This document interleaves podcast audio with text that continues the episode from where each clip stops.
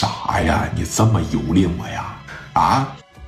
玩完了这个小冰糖以后，那是惨绝人寰的蹂躏了一个半小时啊！老铁，那是没赶上你。现在还想说吗？别，那毕竟说是我男人，那你还能这么说吗？你问问他想娶我吗？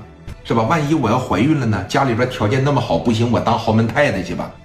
你得是多臭不要脸，你能说出这种话来呀？爷儿俩谁也没有说。当时啊，史殿林从楼上这边就下来了，把门这一关上，来到了磊哥的跟前儿，征求了征求磊哥的意见。磊哥就说了：“殿林呐，哥，我求你个事儿呗。你说，店儿别让他装修了，咱自个儿来。我想废了他。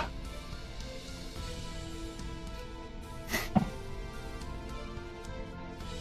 行，没问题。你想怎么做呀？哥都支持你啊。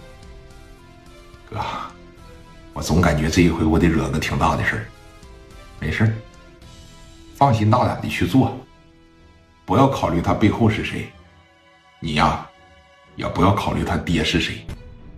啊，什么事哥给你撑着，什么事呢？哥这边给你办。好好的。去给大姐要个说，去吧。行，转身再次的上楼，来到了聂磊的办公室。啊，保险柜叭叭这一对，一拉开，里边斜挂着一杆去黑锃亮的五连发。啪嚓往这这一拿，这一拉上。有一个五十四手枪，五连发的子弹拿了十发，小弹夹拿了一把，把门的一关上，听着没有拿砍刀，都没有拿枪刺。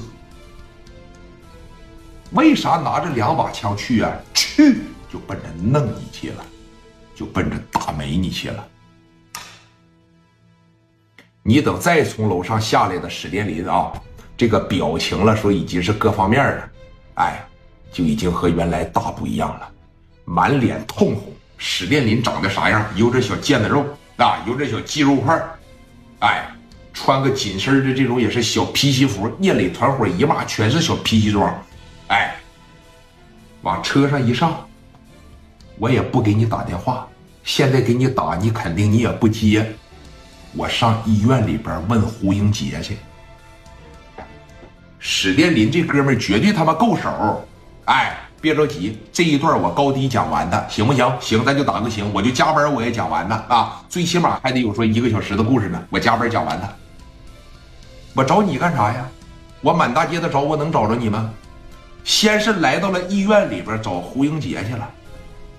那你找着吧？你让我打伤了，你得在医院里边住院吧？